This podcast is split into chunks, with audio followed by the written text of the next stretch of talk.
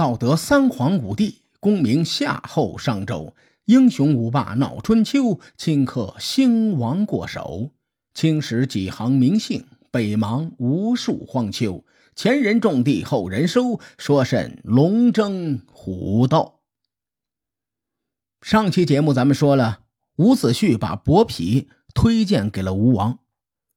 实话实说，伍子胥的人脉路子也是挺野的。那您看，专诸、伯嚭这些人都是伍子胥找来的。在不久之后呢，伍子胥又向吴王阖闾推荐了一个重量级的人物。这个人就好比春秋核弹头，是一个大杀器。他姓孙，名武。后世之人提到他，都会尊称一声“兵圣”或者是“孙子”。他有一本著作，叫做《孙子兵法》。我估摸着，只要是中国人，大家都知道这本书。人类的历史啊，几乎是一部战争史，中国古代的历史也不例外。在历史上大大小小的战争当中，涌现出了无数的军事家。后人总结出兵家四圣，分别是。孙武、吴起、白起和韩信，其中孙武又是当仁不让的四圣之首。孙武对吴国的崛起起到了至关重要的作用。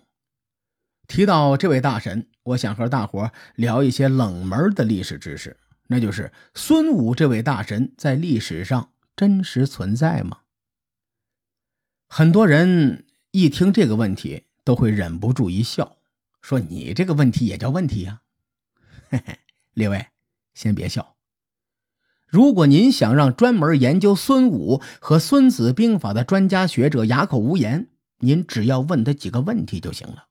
比如，孙武出生于何年何月？他的身世究竟是怎样的？他的兵法是在哪里写成的？最终他是归隐田园了，还是被杀了？这些问题一出口，所有的专家学者十有八九都是一张老脸憋得通红，最终可能会蹦出几个字儿：“年轻人，你不讲武德，我劝你好自为之。”因为上面这些问题呀，全部都是千古之谜，没有一个确定的答案。基于这个事实，历史上有非常多的人质疑孙武的存在，包括历史名人梁启超先生。我综合了各种说法啊，我发现很多人的出发点在于孙武这位大神在吴国崛起中起到了至关重要的作用。然而，《左传》和《国语》中却没有记录这个人。《左传》的成书年代恰好就是孙武生活的年代。按照识人记时事的原则，如果孙武真的存在，而且立了这么大的功劳，《左传》。作为先秦最严谨的史书，一定会记录下关于孙武的事情。由于有关孙武的记载很少，唐宋以来呢，无数学者都在争辩，说孙膑就是孙武，《孙子兵法》和《孙膑兵法》都是他的书。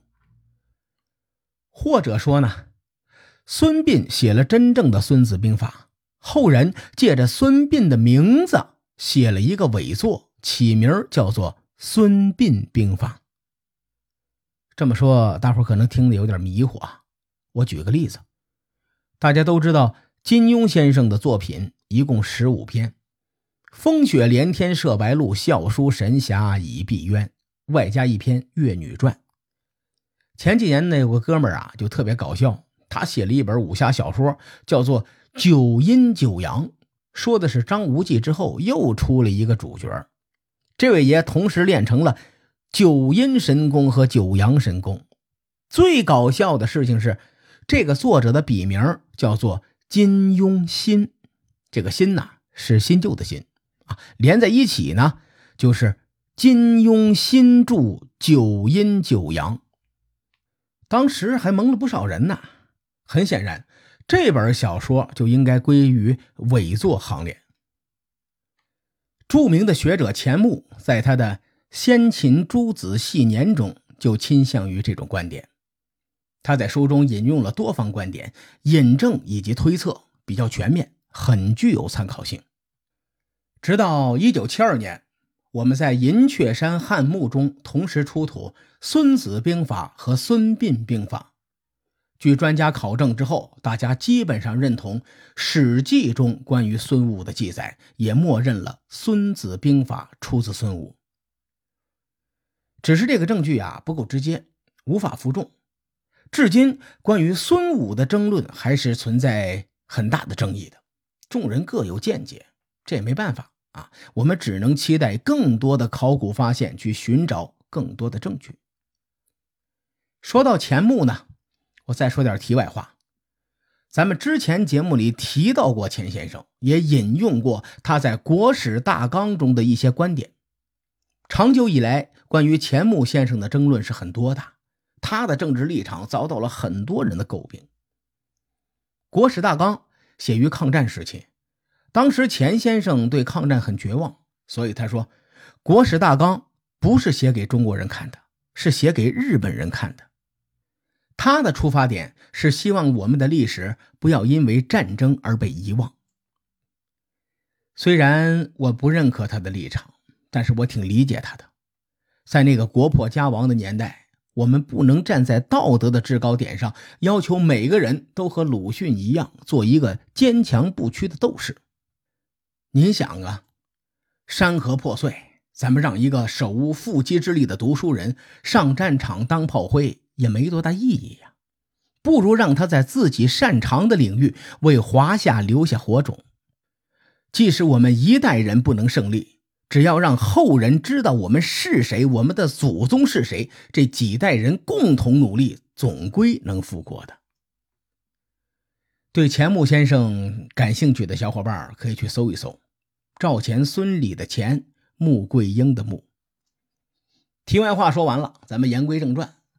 我个人认为呢，孙武应该是真实存在的，而且和孙膑不是同一个人。这是我的一家之言啊，另外可以听听看。首先，孙武生活在公元前五百年左右，而孙膑呢，主要活动在公元前三百八十年到三百二十年之间。这两个人差的年代有点远，而且活动范围也不一样，这是个事实，那很难解释通。其次，孙武出现在《史记》《越绝书》和《吴越春秋》中，虽说上面这三本书的公信力不足，但是在没有新的证据的出土前，咱们不能单纯的否认这三本书的记载。咱们先以《越绝书》为例。这本书是最早的地方志，地方志呢有一个明显的特点，那就是影响力有局限性。我们地大物博，每个地方都有当地人熟知的名人，可是放到全国范围内，他们的影响力就明显不足了。基于地方志的特性，我推测孙武当时的职位应该是不高。《越绝书》和《吴越春秋》中都有这样的记载。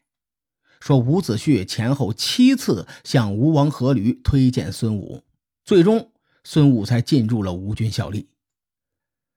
列位，您想啊，伍子胥不是第一次向吴王阖闾推荐人才了，之前伍子胥推荐吴王都是给个面试的机会，可到了孙武这儿呢，伍子胥费了牛劲，吴王才给了个面试的机会。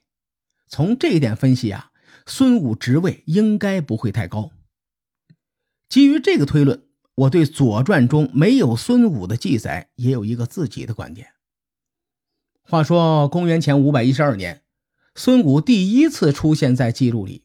那一年呢，吴王阖闾想要讨伐楚国，《左传》和《吴越春秋》对这场战争都有记载，《左传》只记载了吴王阖闾与伍子胥的对话。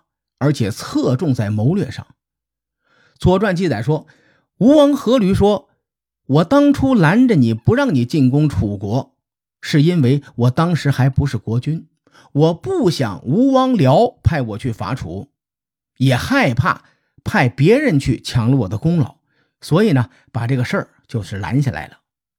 现在我已经是国君了，咱们可以研究研究怎么伐楚了。”伍子胥给了吴王阖闾一个完整的战略方案，没有提太多的具体细节。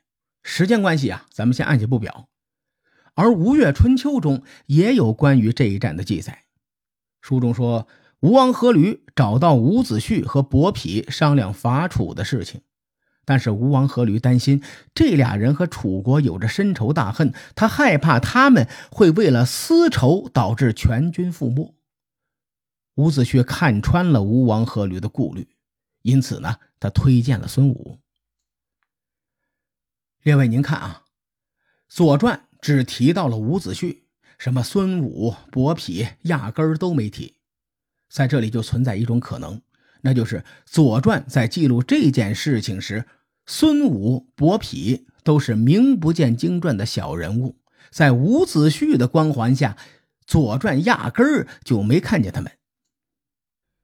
比如以前我们在电视台播新闻的时候啊，经常会这么说。某某市长及其陪同人员下乡访问，放在上面呢，就是伍子胥相当于某市市长，孙武相当于陪同人员。这种现象不仅在中国有，国外也有。再比如，《战争论》的作者克劳塞维斯，这位老兄呢，在西方军事理论中的地位，基本上和孙武在中国差不多。很多西方学者对这位大神那是顶礼膜拜。有人说，《战争论》是西方军事理论发展史上最伟大、最影响深远的著作之一，那肯定会有人跳出来反对，说你赶紧把后面那个之一去掉，没有之一。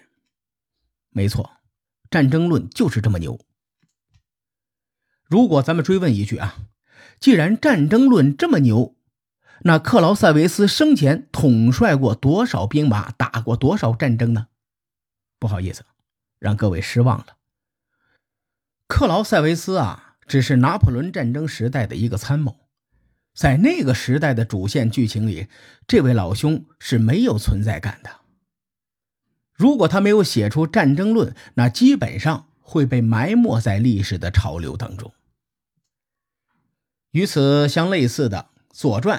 是鲁国的国史，当时的史官对吴楚争霸的了解和嘉庆年间中国人对拿破仑战争的了解差不多。鲁国是典型的黄河文明，吴国属于长江文明。他们虽然都在同一个时代，可是通信手段和文化差异决定了鲁国史官无法掌握战争细节。如果孙武没有写出《孙子兵法》，我估计着呀，咱们也不知道这个孙武是谁。由于孙武的身世存在太多的未解之谜啊，还没有什么定论，所以呢，以上只是我的一家之言。我在之后呢就不提孙武的身世了啊，咱们就按照《吴越春秋》的记录继续往下说。这期节目稍微的有那么一点点硬核啊，我尽量的浅显的跟大伙表述。感兴趣的小伙伴可以多搜一搜这方面的资料去看一看。今天时间差不多了，至于《吴越春秋》中对孙武还有哪些记载，列位咱们下回分解。书海沉沉浮浮，千秋功过留与后人说。我是西域说书人介子先生，下期节目咱们继续聊春秋风雨。更多精彩内容，请搜索关注微信公众号“伯乐灯”，与更多听友交流互动。伯乐灯将定期为粉丝发放福利。愿我们的存在让您对明天更有期许。各位，后会有期。